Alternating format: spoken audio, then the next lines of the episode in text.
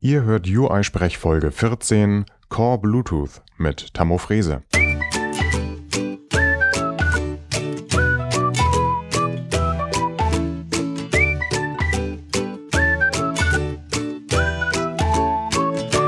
Ihr hört eine neue Folge von UI-Sprech, dem deutschsprachigen Podcast rund um die iOS-Entwicklung. Mein Name ist Heiko Behrens und dieses Mal spreche ich mit Tammo Frese über Core Bluetooth. Anders als der Name des Frameworks suggeriert, stellt Tammo zunächst klar, dass wir mit Core Bluetooth eigentlich nur einen kleinen Ausschnitt von Bluetooth unter iOS und OS X ansprechen können. Wir grenzen dann das Thema ähm, Bluetooth LE gegen andere Technologien wie NFC, GameKit, AirDrop und vor allem iBeacon ab. Und äh, dann sprechen wir darüber, was man mit Core Bluetooth grundsätzlich anstellen kann, bevor es dann ganz konkret um die Entwicklung geht. Tammo beschäftigt sich schon relativ lange mit dem Thema und immer wieder blitzen viele Details über Grenzen und Besonderheiten von Core Bluetooth bei den verschiedenen Versionen durch. Insgesamt also eine Folge, die sowohl einen Überblick als auch viel Technisches enthält.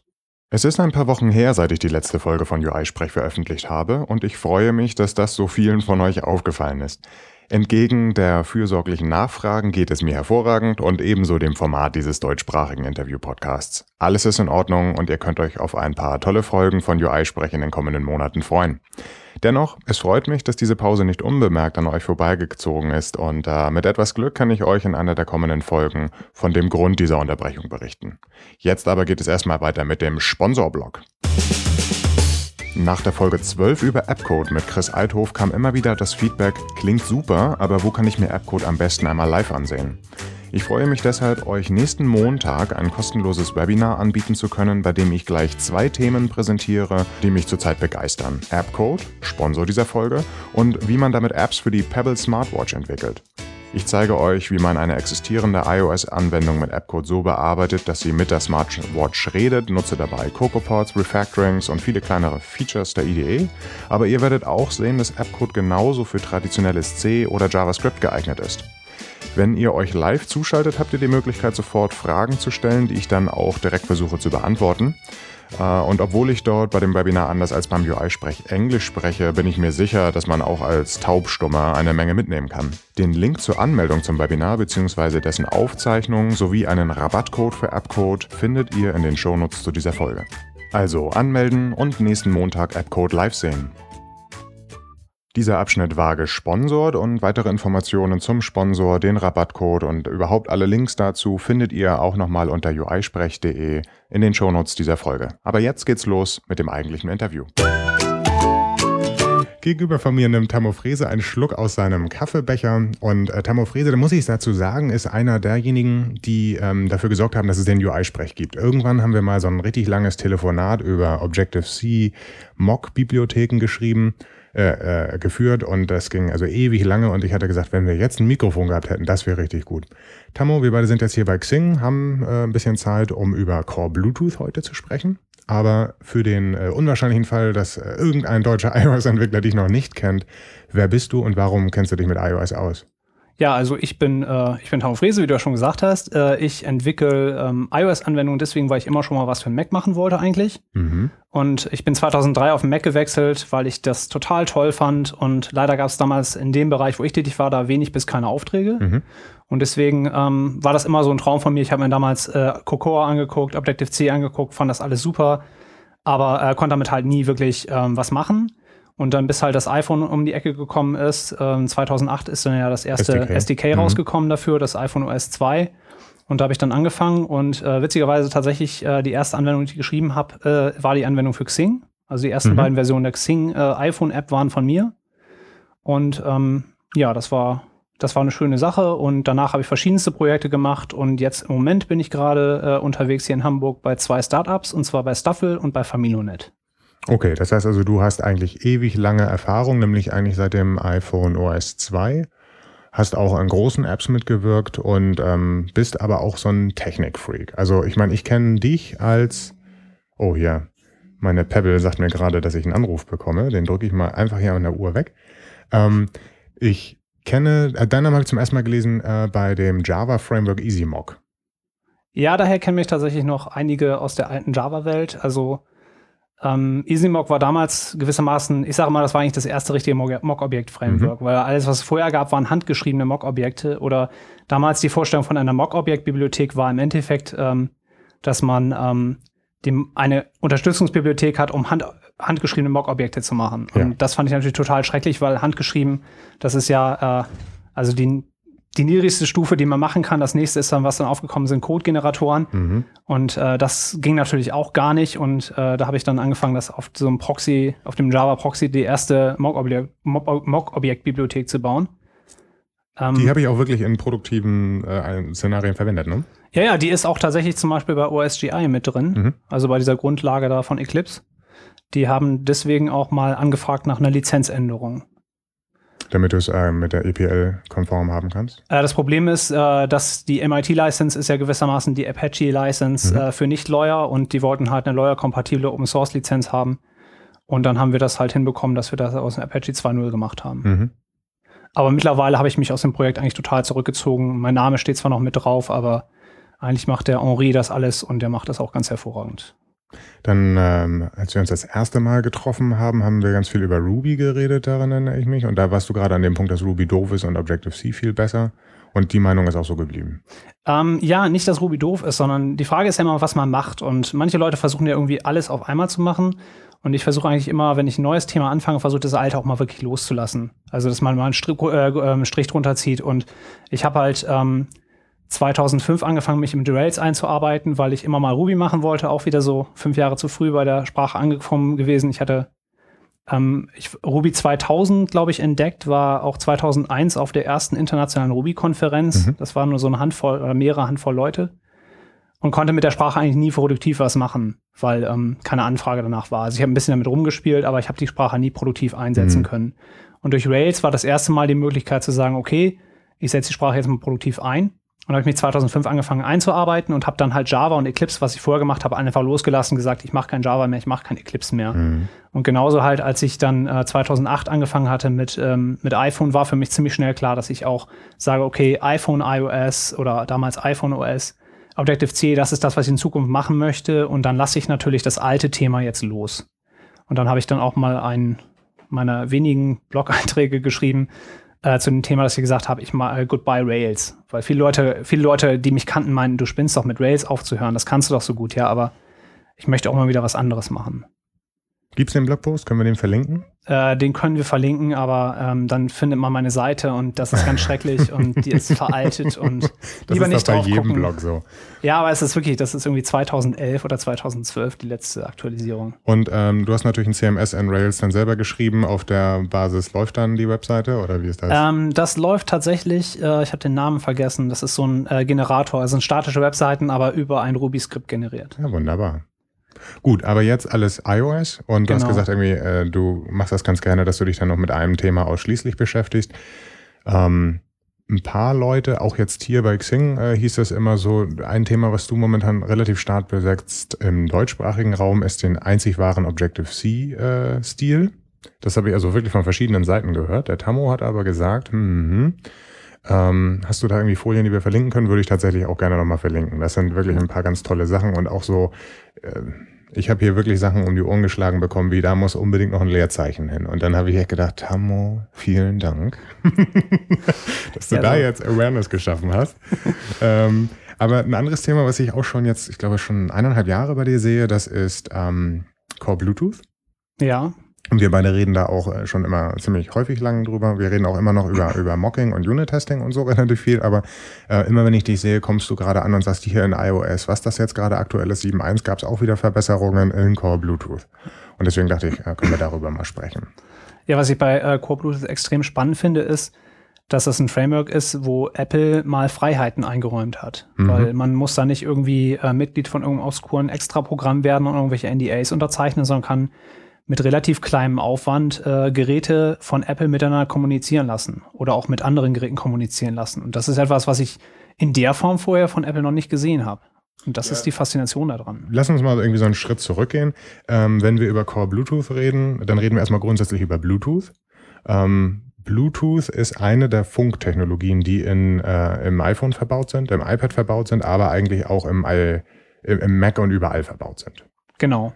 Also Wobei das Core Bluetooth tatsächlich eine Einschränkung ist. Also es klingt ja erstmal Core, klingt ja erstmal so Kern, es ist alles drin, aber es ist nicht wahr. Genauso wie Core Graphics, das ist alles mit Grafik, haben wir hier Core Bluetooth mit Bluetooth. Genau, und äh, in Core Bluetooth ist alles drin, was mit Bluetooth LE zu tun hat. LE steht für Low Energy. Und ähm, also man muss ein bisschen zurückrollen. Man kennt ja normalerweise Bluetooth, äh, äh, Bluetooth-Tastatur, äh, man macht irgendwie Pairing und nach einer Woche oder sowas oder nach zwei Wochen ist die, sind die Batterien alle. Genau, und bei Bluetooth LE ist das vollkommen anders. Bei Bluetooth LE ähm, haben wir die Möglichkeit, Geräte miteinander kommunizieren zu lassen, ohne Pairing zu machen. Okay. Und das Ganze ist eine, äh, wie der Name Low Energy ja schon sagt, es geht darum, äh, Energie zu sparen. Das heißt, man hat da tatsächlich Devices, die Monate oder sogar Jahre mit einer Knopfzelle auskommen können. Mhm. Und ähm, das Ganze hat angefangen mit iOS 5. Da haben sie das erste Mal Core Bluetooth angeboten. Damals gab es aber kaum Geräte, also sozusagen Devices, mit denen man tatsächlich mal sprechen konnte, mhm. weil das ähm, ähm, das iPhone muss natürlich jetzt mit irgendwas anderem kommunizieren. Damals war es noch nicht möglich zu sagen, ich kommuniziere mit einem anderen iPhone, sondern damals musste man ein anderes Endgerät haben. Und äh, eins der wenigen, was es damals gab, war so ein ähm, Pulsmesser von Polar. Mhm. Und äh, mittlerweile gibt es da aber auch ziemlich viele andere Devices und mhm. seit iOS 6 haben wir auch die Möglichkeit, äh, Devices miteinander kommunizieren zu lassen. Okay, nochmal einen Schritt zurück. Also wir haben ja. im iPhone ganz viele Technologien. Ähm, wir haben zum Beispiel Wi-Fi da drin, aber wir haben eben auch Bluetooth. Und das Bluetooth ist ja auch, da kann ich mein Headset ranmachen, das ist ein anderes Bluetooth-Profil. Ich kann eine Tastatur ranmachen, wie du es auch beschrieben hast. Das kann ich alles mit dem iPhone machen. Also ich kann eine externe Mac-Tastatur mit meinem iPhone bedienen äh, verbinden und dann kann ich damit tippen. Mein iPad habe ich sogar in so einer Hülle, da ist dann eigentlich technisch, sieht so aus, als wenn das irgendwie wie so ein, wie dieses ähm, Microsoft Surface ist, aber technisch ist es eine Bluetooth-Tastatur. Alles das ist Bluetooth. Wir haben da aber verschiedene Versionen, die aber gar nicht aufeinander aufbauen, sondern einfach nur diskret sagen, okay, das ist ein Standard, das ist ein anderer Standard. Wir reden hier von Core Bluetooth, wir reden hier von Bluetooth LE.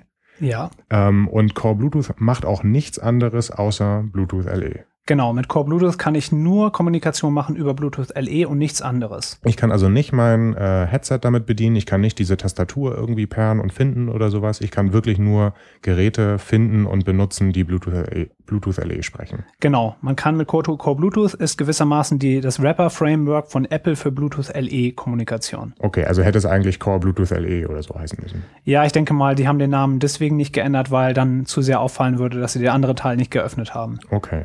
Also es okay, ja gut, okay. Aber ähm, und jetzt jetzt habe ich irgendwie äh, noch so viele andere Begriffe gehört. Ich habe irgendwie Bluetooth Smart gehört. Ich habe mal irgendwann Vibri gehört und solche Sachen.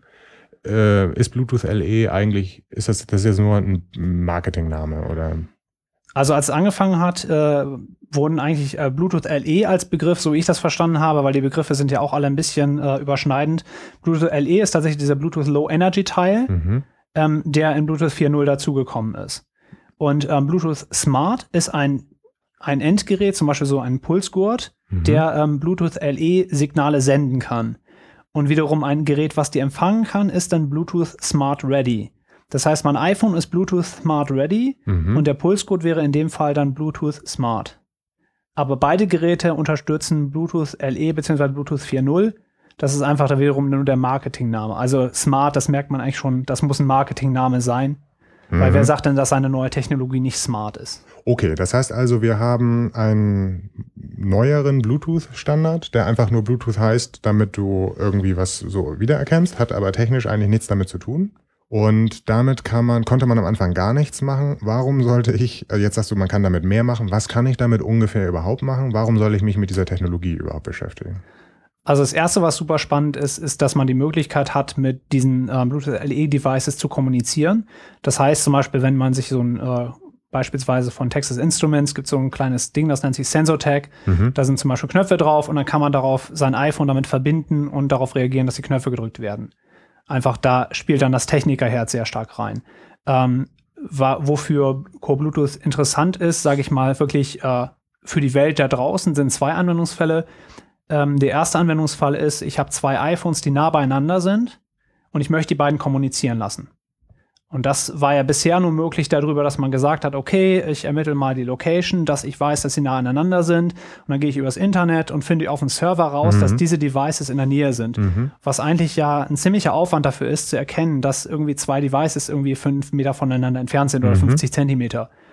Über Core Bluetooth kann ich halt sagen, ich möchte, ich kann eine direkte Kommunikation zwischen den beiden Devices machen. Das heißt, beide Leute starten eine App und diese ähm, dann können die beiden iPhones miteinander reden. Ohne Beispiel, dass ich irgendwie Pairen finden muss oder irgendwie sowas. Also du machst natürlich technisch machst du schon ein Auffinden, aber es wird kein Pairing gemacht. Standardmäßig ist, wenn du kein Pairing machst, ähm, auch die ähm, Kommunikation unverschlüsselt. Mhm. Ähm, was bedeutet das, wenn du sagst, du hast sichere Daten, dann kannst du entweder doch ein Pairing machen oder aber deine eigene Verschlüsselung auf den Kanal draufsetzen, ja. dass du halt selber verschlüsselt Daten sendest. Und sonst aber insbesondere der Endbenutzer merkt davon nichts. Der Endbenutzer merkt nicht, dass du jetzt irgendwie sagst, okay, ich entdecke jetzt irgendwie, was das andere Device kann oder sowas. Das ist alles in der Software versteckt. Das heißt, gewissermaßen, beide starten die Anwendung, die Telefone können sofort miteinander kommunizieren. Gefühlt und die Anwendung heißt, du programmierst eine Anwendung, ich programmiere eine Anwendung und die können so miteinander reden. Wir müssen, wir beide Entwickler müssen uns dann für, vorher vielleicht abstimmen, aber grundsätzlich müssen wir nicht irgendwie Credentials haben, wir müssen nicht irgendwie beide äh, dieselbe Vendor-ID oder sowas haben. Wir können jetzt irgendwie so eine Kommunikation aufbauen. Genau, wir brauchen nicht äh, irgendwie Abstimmung mit Apple oder sowas. Mhm. Die einzige Abstimmung, die wir brauchen, ist, wir müssen uns darauf einigen, äh, unter welchen ähm, UUIDs, also unter welchen ähm, Identifiern wir unsere Services anbieten. Okay. Ähm, das, was du beschrieben hattest mit den, mit den Knöpfen, du hast irgendwie so ein kleines Gerät, da drücke ich auf den Knopf und dann kann auf der App was passieren. Da hätte ich jetzt so vorgestellt mir, okay, dann machst du das irgendwie im Wi-Fi, dieses kleine Gerät ist ein Webserver, dann verbindet man sich damit, man muss die IP-Adresse kennen und da sind halt so ganz viele Schritte. Die musst du erstmal ins Wi-Fi reinbringen, man muss dann wissen, wo dieser Webserver ist, okay, da gibt's dann Bonjour, ähm, aber insgesamt, klar, klingt das relativ schwergewichtig und insbesondere, wenn man jetzt sagt, man hat gar kein Wi-Fi oder man, man ist gar nicht äh, im Wi-Fi, wenn man auf der Straße ist.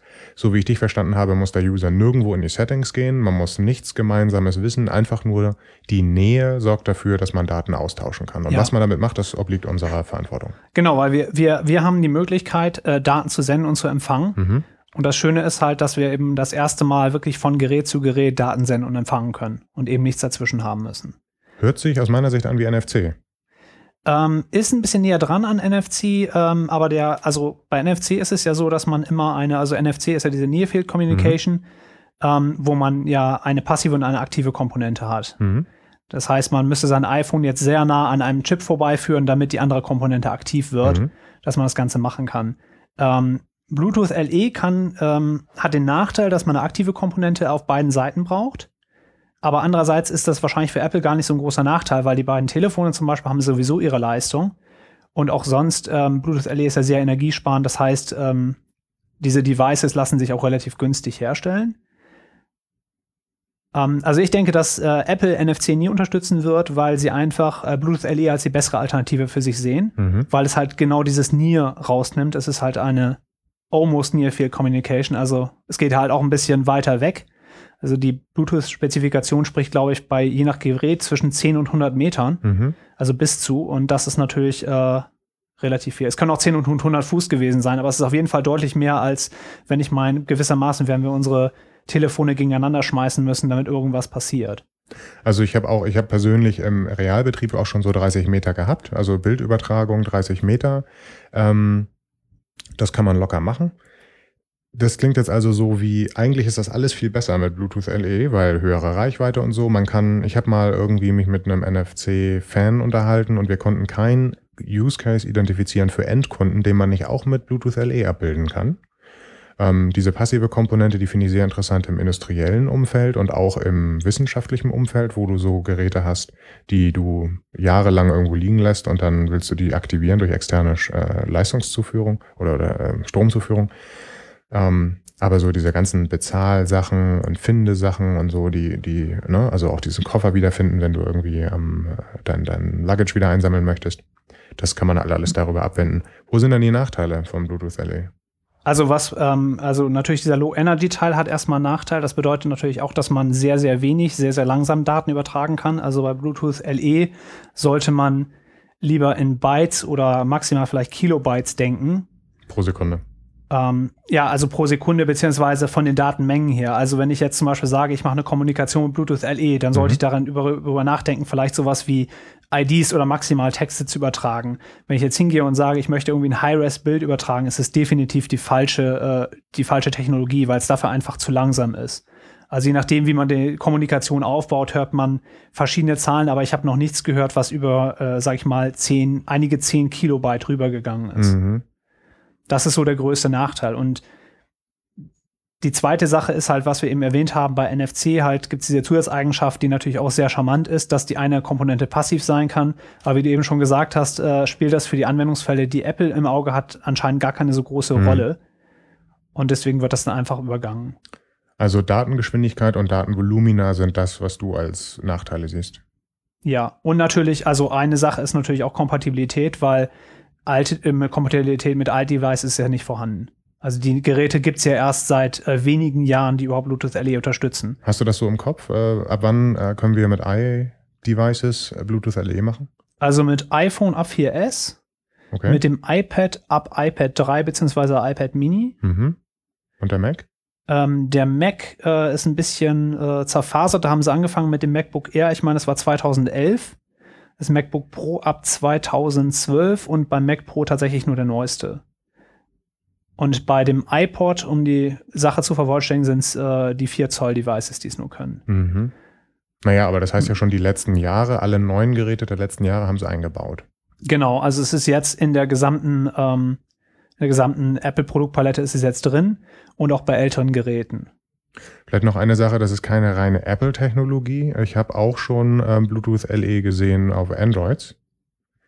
Äh, kannst du dazu was sagen? Also kann ich mit einem iPhone und einem Android, können die mit Bluetooth LE Daten austauschen? Ähm, also erstmal, ähm, klar, Bluetooth LE ist natürlich von, vom Bluetooth-Konsortium und damit eine völlig, sage ich mal, offene Technologie. Ähm, die Geräte könnten äh, Daten austauschen in der neuesten Version von Android, weil Android hat sehr viel äh, am Anfang auf NFC gesetzt und mhm. hat dann relativ spät erst diese Bluetooth LE-Geschichte eingebaut. Mhm. Ich meine, vom Betriebssystem wird seit 4.3 oder 4.4 unterstützt. Guck mir nicht so an, das will ja. ich gar nicht wissen. Ja, genau, wir sind hier ja schließlich bei UI-Sprech und nicht bei Android-Sprech.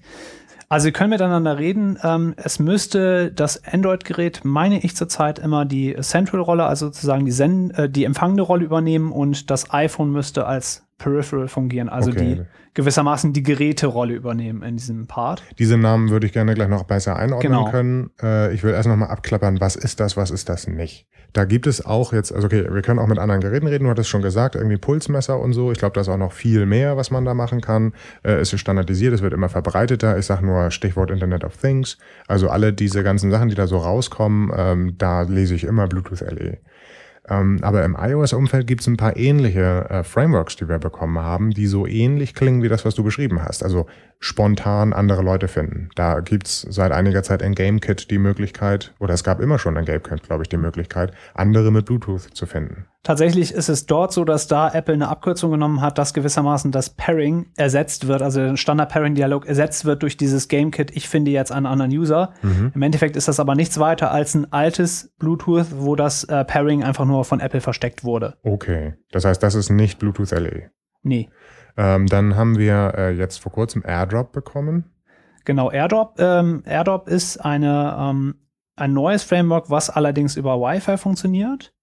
Was die da machen, ist, dass die so ein Mesh-Netzwerk automatisch aufbauen zwischen Geräten.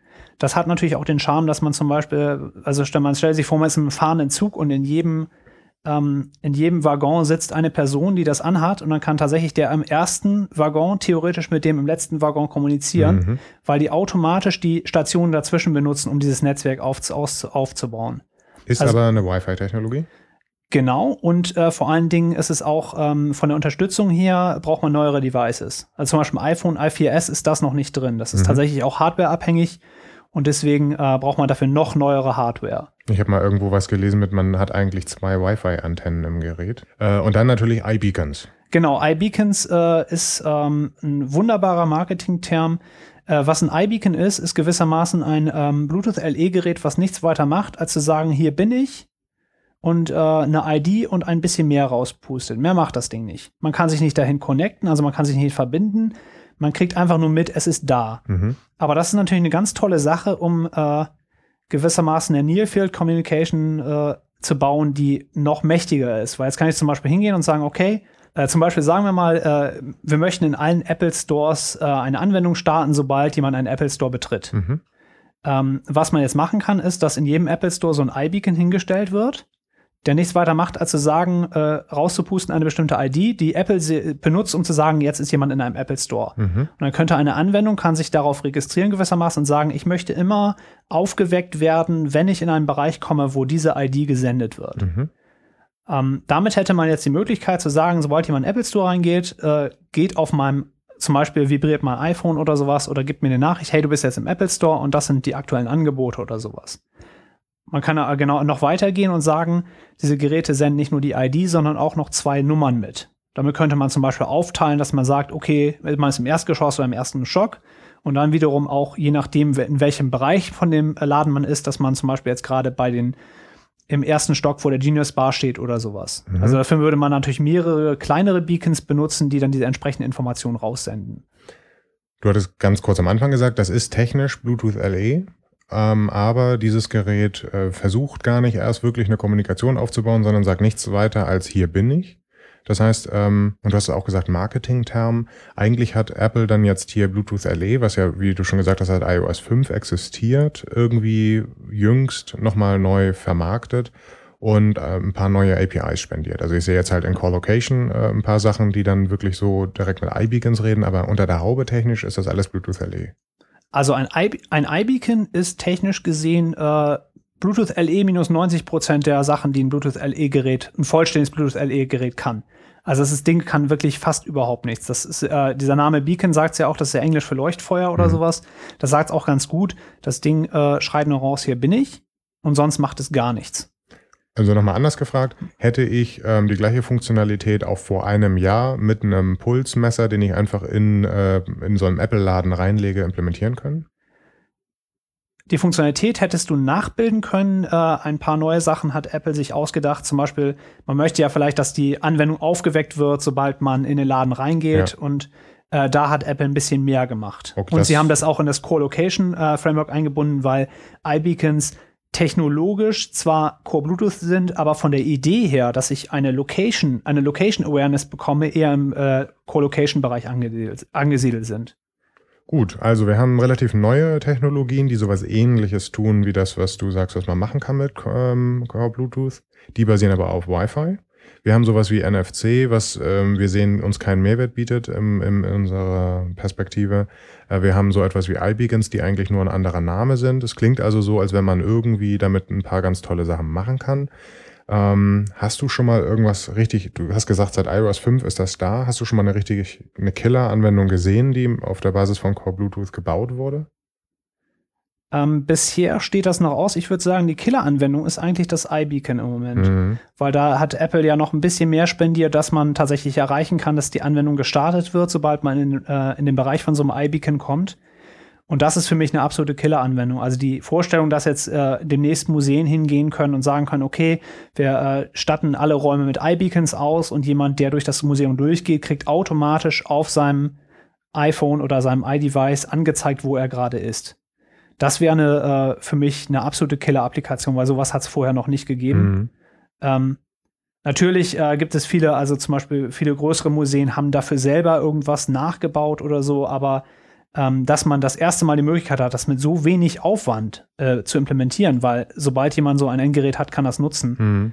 Ähm, das habe ich vorher noch nicht gesehen. Also ja. ich denke, iBeacon wird die ähm, Killer-Technologie, äh, also die, die Killer-Anwendung dafür sein. Ja, ja. ja wo ja. ich mag diesen Begriff Killer-Anwendung Killer eigentlich nicht, weil es ist eigentlich, sie killt ja nichts, sondern sie äh, eröffnet ja neue Möglichkeiten. Okay, also dein, dein Rails für Ruby sind Beacons für Core Bluetooth. Richtig. Okay. Ähm, ja, also das, was du beschreibst, ist auch ein Projekt, an dem der Ivo Wessel, der ja auch schon mal hier im UI-Sprech war, äh, gerade arbeitet.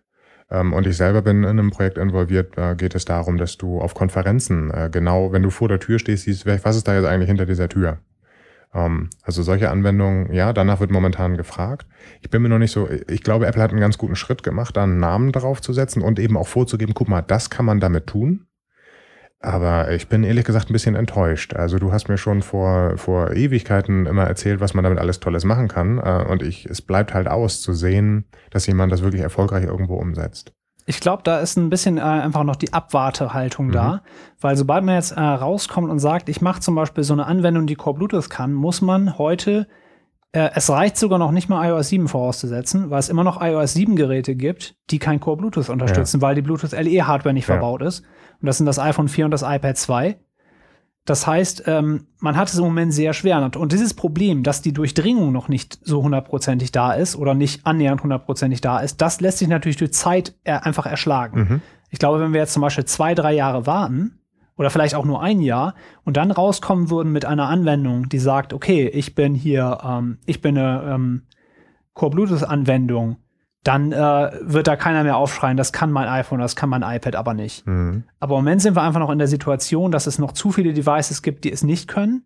Und deswegen wahrscheinlich einige lieber den Weg gehen zu warten oder aber ähm, eine andere technologische Lösung zu finden. Mhm. Zum Beispiel genauso ich, ich kann Nähe über einen Server ja auch ermitteln. Das ist zwar aufwendig und erfordert eine Internetverbindung und so weiter, aber es ist technisch ja möglich mhm. und es geht ja auch auf dem iPhone 3GS, wenn ich das möchte. Ich habe jetzt gerade erst vor kurzem eine Webanwendung gesehen, bei der man AirDrop machen kann, indem man sagt, alle Geräte, die extern die gleiche IP haben, also wenn du im selben Wi-Fi bist sozusagen, das weiß ja der Webserver, du hast ja durch NAT äh, nach draußen die gleiche IP-Adresse, dann sind die alle sichtbar und schwupp kannst du Daten austauschen. Finde ich einen super geilen pragmatischen Ansatz. Ich, auf der anderen Seite war ich in einem Projekt involviert, bei dem wir die, die Netzwerkinfrastruktur genutzt haben, um zu sehen, äh, ob du in derselben Wi-Fi-Zelle bist äh, und weiß dadurch, dass du nearby bist. Also man, es gibt viele Wege, so etwas zu erreichen, aber ich glaube, durch Core Bluetooth haben wir eine ähm, für uns End äh, oder Entwickler, die einfach nicht die technische Infrastruktur haben, einen total einfachen Weg, sowas zu erreichen. Ja, und es ist vor allen Dingen einfach auch der richtige Weg, weil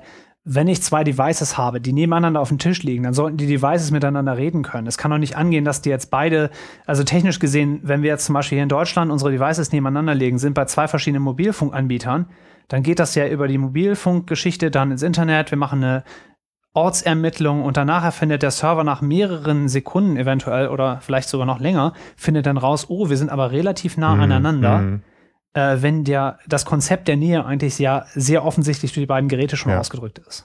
Okay. Jetzt, also ich finde, also nicht jetzt unbedingt, dass du mich jetzt überzeugt hast. Ich finde das schon länger irgendwie äh, ziemlich interessant. Jetzt will ich dafür entwickeln.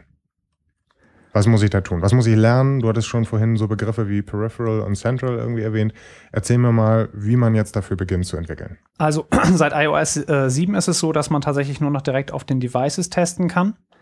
Es war bis iOS 6 so, dass man noch ähm, die Möglichkeit hatte, im Simulator ähm, Core Bluetooth-Anwendungen äh, mitzutesten, mhm. die dann das Core Bluetooth von dem äh, Rechner benutzt haben, beziehungsweise einen externen Dongle, den man angesteckt hat. Ähm, das haben die entfernt in iOS 7, weil sie gesagt haben, mittlerweile gibt es genug Endgeräte, um dafür zu testen. Vielleicht wollen sie auch einfach nur mehr Geräte verkaufen, aber ich kann durchaus verstehen, dass sie sagen, lieber auf die richtige Hardware gehen. Das Argument, was ich überzeugender fand, war zu sagen, okay, ähm, man hat immer Abweichungen in der Hardware und man möchte wirklich auf den Endgeräten testen und möchte nicht, dass der Simulator den einen Kommunikationspartner ersetzt. Mhm. Was man also braucht, ist, man braucht sein, ähm, sein, sein Mac, man braucht zwei Endgeräte. Also wenn man jetzt sagt, mal sagen möchte, man möchte von iOS zu iOS kommunizieren, braucht man zwei Endgeräte. Wenn ich jetzt sage, ich habe meinen Pulsmesser oder ich habe mein ähm, Sensor-Tag von äh, Texas Instruments hier liegen. Also hier nochmal, es gibt ja. eine Fülle von Geräten, die heute Bluetooth LE unterstützen. Das sind äh, Thermometer, ähm, das sind Pedometer, das sind irgendwie so kleine, äh, äh diese Fitnessbänder-Sachen. Da gibt es ganz viele Sachen, die inzwischen Bluetooth LE sprechen. Ich wette, dass jeder zu Hause mindestens ein Bluetooth LE-Gerät hat von unseren Zuhörern. Okay, gewonnen, weil das ja iPhones sind, aber ähm, also es ist wirklich verblüffend doch, wie viel das eingebaut ist. Also vielleicht bin ich auch ein bisschen ein Gadget nah, aber ich habe schon mehrere Geräte zu Hause, die Bluetooth LE sprechen sprechen. Ja, ich denke mal, da bist du natürlich ein bisschen in deiner Filterbubble, weil ähm, du ja so schon sehr technikaffin bist. Aber ja, ich denke aber generell Entwickler, ja also. Entwickler, die haben typischerweise ein Gerät zu Hause mhm. mit einem iPhone und vielleicht haben sie noch ein aktuelleres iPad ab iPad okay. 3, ab iPad Mini und dann kann man damit testen. Dann steckt man die beide an seinen Rechner an. Mhm macht sich ein neues Beispielprojekt und ähm, oder zwei, zwei Projekte, eins macht man einfach ganz einfach, eins für Central, eins für Peripheral. Ähm, zu den Begrifflichkeiten ist es ja so, ähm, es gibt immer ein Gerät, was gewissermaßen Sachen anbietet, Sachen äh, hat, Daten ähm, liefern kann. Das wäre halt genau in diesem Beispiel normalerweise der Pulsmesser, dieses Sensor-Tag oder welches Endgerät man da auch immer hat. Mhm. Und es gibt einen, der die Daten abnimmt. Und das heißt dann im ähm, Jargon von Bluetooth LED Central. Okay, also kann ich mir das so vorstellen wie USB? Die können, da kann ja ein USB-Stick kann auch nicht mit einer ähm, Webcam reden. Die können nicht direkt, also die Webcam kann nicht direkt irgendwie mit einem USB-Stick reden, um da ein Video drauf zu speichern. Ich brauche immer eine Zentrale, die da irgendwie so als Hub zwischenfungiert ist. Fungiert ist das so? Ich glaube, es ist tatsächlich einfach nur so, dass die Namen dafür einführen wollten, um da, damit klarer ist, wer welche Rolle hat und weil es typischerweise Geräte gibt, die nur eine Rolle unterstützen. Zum Beispiel, okay. es macht für einen ähm, Pulsgurt macht es keinen Sinn, dass er Central sein kann. Der wird nie Daten haben wollen, der wird immer nur Daten liefern. Das heißt, der ist sozusagen die Datenquelle und der andere ist die Datensenke. Und vom Protokoll können zwei Peripherals miteinander reden? Äh, zurzeit nicht. Ich meine, es ist in Bluetooth 4.1 vorgesehen, dass die Begriffe ein bisschen aufgeweicht werden, aber das weiß ich nicht genau. Okay, das heißt, es ist immer eine bidirektionale Kommunikation zwischen Peripheral und Central.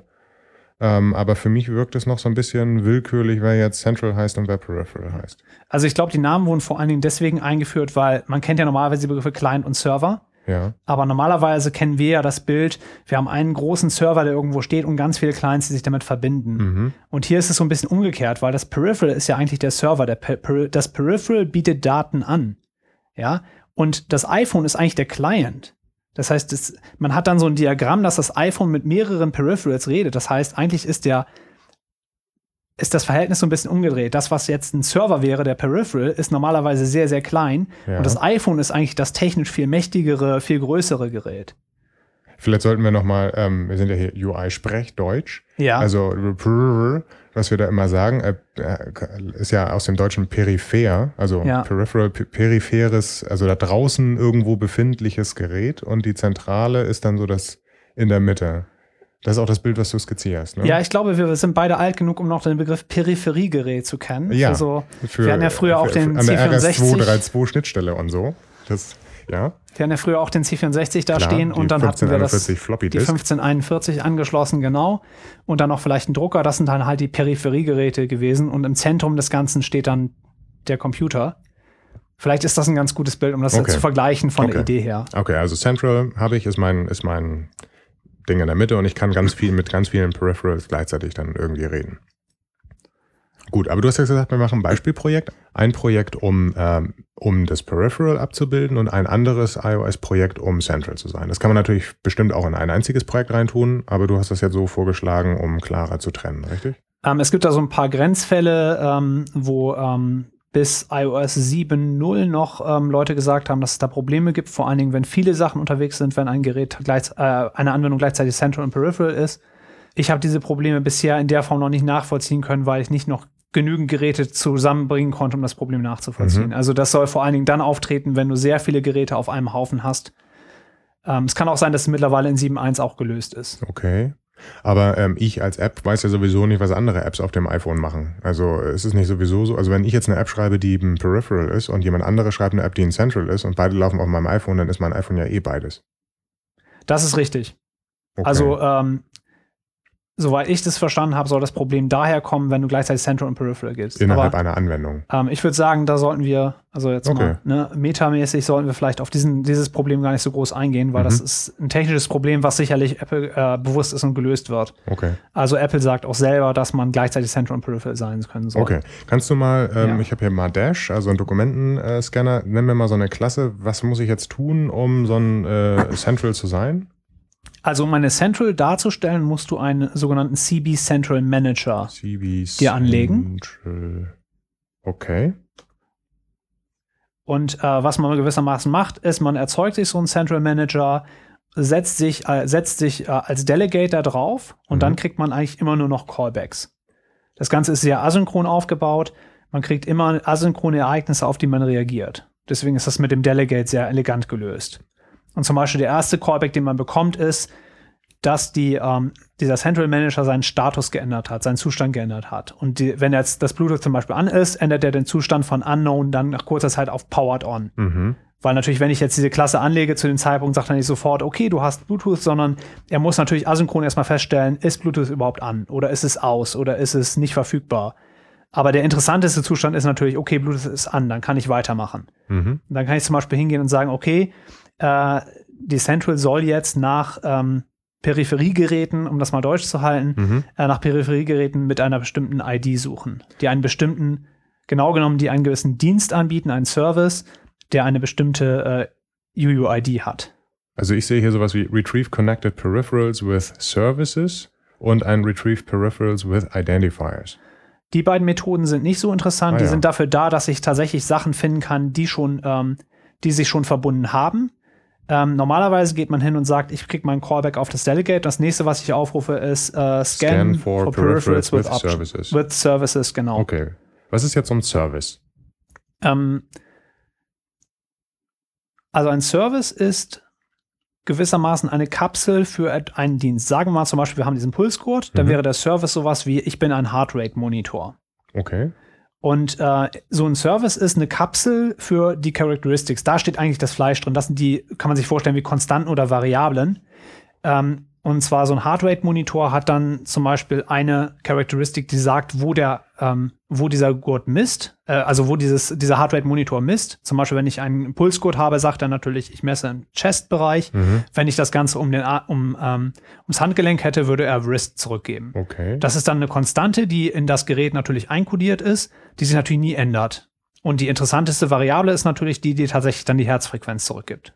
Äh, du hast jetzt den Begriff Characteristic genannt. Ein Service hat dann mehrere Characteristics. Genau, ein, die, äh, ein Peripheral hat mehrere Services und jeder Service hat ein, ein oder mehrere Characteristics. Und, ähm, und woher weiß ich jetzt, ähm, du hast gesagt, irgendwie, das ist eine ID, also eine UUID für so einen Service, wo, wo kommt die her? Woher weiß ich jetzt, wonach ich überhaupt scannen soll? Ich bin ja, ich stelle ja selber keine Hardware, äh, also keine Herzfrequenz-Dinger her. Die Identifikation erfolgt über UUIDs und es gibt einen Bereich äh, von 16-Bit UUIDs, der reserviert ist, den soll man nicht benutzen. Wenn man selber UUIDs benutzt, soll man immer 128-Bit benutzen. Wenn ich jetzt sage, ich möchte eine Anwendung schreiben, die mit Pulsgurten kommuniziert, würde ich in die Dokumentation reingucken, in die Spezifikation und raussuchen, welche 16-Bit UUIDs schon in der Standard, im Standard drin sind für diese ähm, für die Service und für die Characteristics. Und da kann ich dann herausfinden, okay, das ist Service, ich habe die Nummer jetzt nicht im Kopf, aber das ist dann halt eine 16-Bit-Zahl. Mhm. Und äh, Characteristics äh, sind dann diese 16, eine andere 16-Bit-Zahl und noch eine andere für diese Position und für die eigentlich die Herzfrequenz. Okay, das heißt also, es gibt diese 65.000 äh, Services, die irgendwie definiert sind an der zentralen Stelle. Und da ist dann auch ganz klar definiert, welche Characteristics da sein können und was für Werte die haben können. Und das ist alles irgendwie standardisiert. Das ist jetzt standardisiert. Die bauen das natürlich nur aus. Das heißt, von diesen 65.000 Werten, die sie sich da oder 65.536, die sie sich da ähm, reserviert haben, ist natürlich bisher nur ein Bruchteil verwendet. Mhm. Und ähm, wenn man jetzt sagt, ich möchte eine Eigenkommunikation aufbauen, dann ist das Beste, was man machen kann, einmal aufs Terminal UUID gen sagen, mhm. Return zu drücken. Der Wert, der dann rauskommt, ist halt die UUID, die man verwenden sollte. Okay, und wir hatten am Anfang ja mal gesagt, wenn du eine App schreibst und ich eine App schreibe und wir wollen miteinander reden, dann würden wir jetzt ähm, uns auf so eine UUID einigen. Der eine ist ein Peripheral, bietet einen Service an ähm, mit der UUID und der andere ist ein Central und scannt für nach diesem Service. Ja, was wir natürlich noch machen müssen, ist, wir müssen uns noch auf eine UUID für die Characteristic einigen. Mhm. Weil wir müssen mindestens ja in so einem Service mindestens eine Characteristic drin haben, sonst können wir keine Daten austauschen. Ich weiß nicht, ob so ein Tagging-Service möglich wäre, dass man sagt, ich biete einen Service an, der null Characteristics hat. Das habe ich noch gar nicht ausprobiert. Aber prinzipiell macht es nur Sinn zu sagen, ich habe einen Service, der mindestens eine Charakteristik enthält und die Charakteristik ist dann der interessante Wert. Okay, aber ähm, du hast jetzt gesagt, okay, wir haben sowas wie, wo ist der Pulsmesser ähm, platziert? Ist der an, äh, an der Brust oder ist der am Arm? Ähm, das ändert sich ja nicht. Also ist ja nicht wirklich kommunizieren. Auf der anderen Seite ähm, wollen wir ja die, die Herzfrequenz messen. Ist das jetzt einfach eine andere Charakteristik? Diese Oder? Characteristics haben verschiedene Eigenschaften. Die mhm. eine zum Beispiel sagen, würde sowas sagen wie Read, die kann ich auslesen. Mhm. Die andere äh, ist normalerweise dann sowohl Read als auch Notify. Das heißt, ich kann die nicht nur auslesen, also ich kann nicht nur die aktuelle Pulsfrequenz ermitteln, sondern ich kann auch sagen, ich möchte von dem Pulsgurt Bescheid wissen, sobald sich der Wert wiederum geändert hat. Dann kriege ich je nachdem, wie der Pulsgurt gebaut ist, diese Callbacks. Ist das denn so vom API so wie Key Value Observing, dass ich irgendwie sage, ich habe jetzt hier meine äh, ich habe nach Services gescannt, dann scanne ich wahrscheinlich nach Characteristics oder kriege die alle auf einmal oder, oder, wie, oder ich weiß die oder, oder wie ist das? Das geht alles schrittweise, alles mit Callbacks. Das okay. heißt gewissermaßen, ich entdecke erstmal die Services, danach entdecke ich die Characteristics. Mhm. Sobald ich die Characteristic entdeckt habe, kann ich sagen, ich möchte gerne Notifications dafür bekommen. Und dann kriege ich irgendwann einen Callback, jetzt sind die Notifications an und ab dann bekomme ich auch diese Notifications. Und das ist alles so, dass immer alles durch die APIs bereitgestellt werden kann? Kann ich also eine App schreiben, die so ein Universalscanner ist und alles, was in der Umgebung ist, lesen kann, ohne dass ich vorher irgendwas hart codieren muss?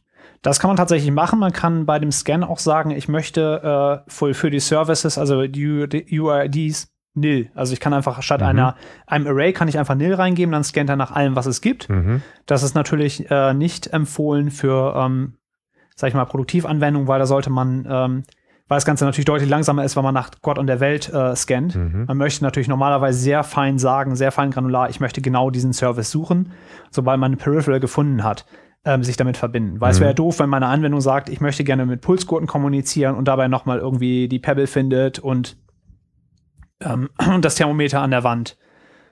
Das wäre ja nicht Sinn der Sache. Mhm. Also man kann einen Universalscanner bauen, der sich äh, mit Gott und der Welt verbindet, äh, sagt, ich möchte alle Devices finden, die irgendwas äh, Bluetooth LE-mäßiges machen. Und dann kann man äh, sich versuchen, mit diesen Devices zu verbinden und kann tatsächlich die Services auf denen dann wiederum ähm, entdecken kann die Characteristics für diese Services entdecken und je nachdem, ob sie äh, welche Charakteristiktypen das sind, äh, kann man dann entsprechend auch Werte, was mit den Werten machen. Also ganz kurz zu diesen Typen von den Characteristics. Ähm, es gibt äh, Characteristics, die ich lesen kann. Mhm. Es gibt welche, die ich schreiben kann. Mhm. Es gibt welche, wo ich sagen kann, ich möchte äh, Änderungsnachrichten bekommen. Mhm. Und es gibt noch eine zusätzliche Sache, ich kann sagen, ich möchte Änderungsnachrichten bekommen und auch äh, eine Rückbestätigung senden. Dass du sie empfangen hast. Genau. Aha, und das ist dann so wie TCP/IP auch sichergestellt, dass das alles äh, immer alles ankommt? Oder?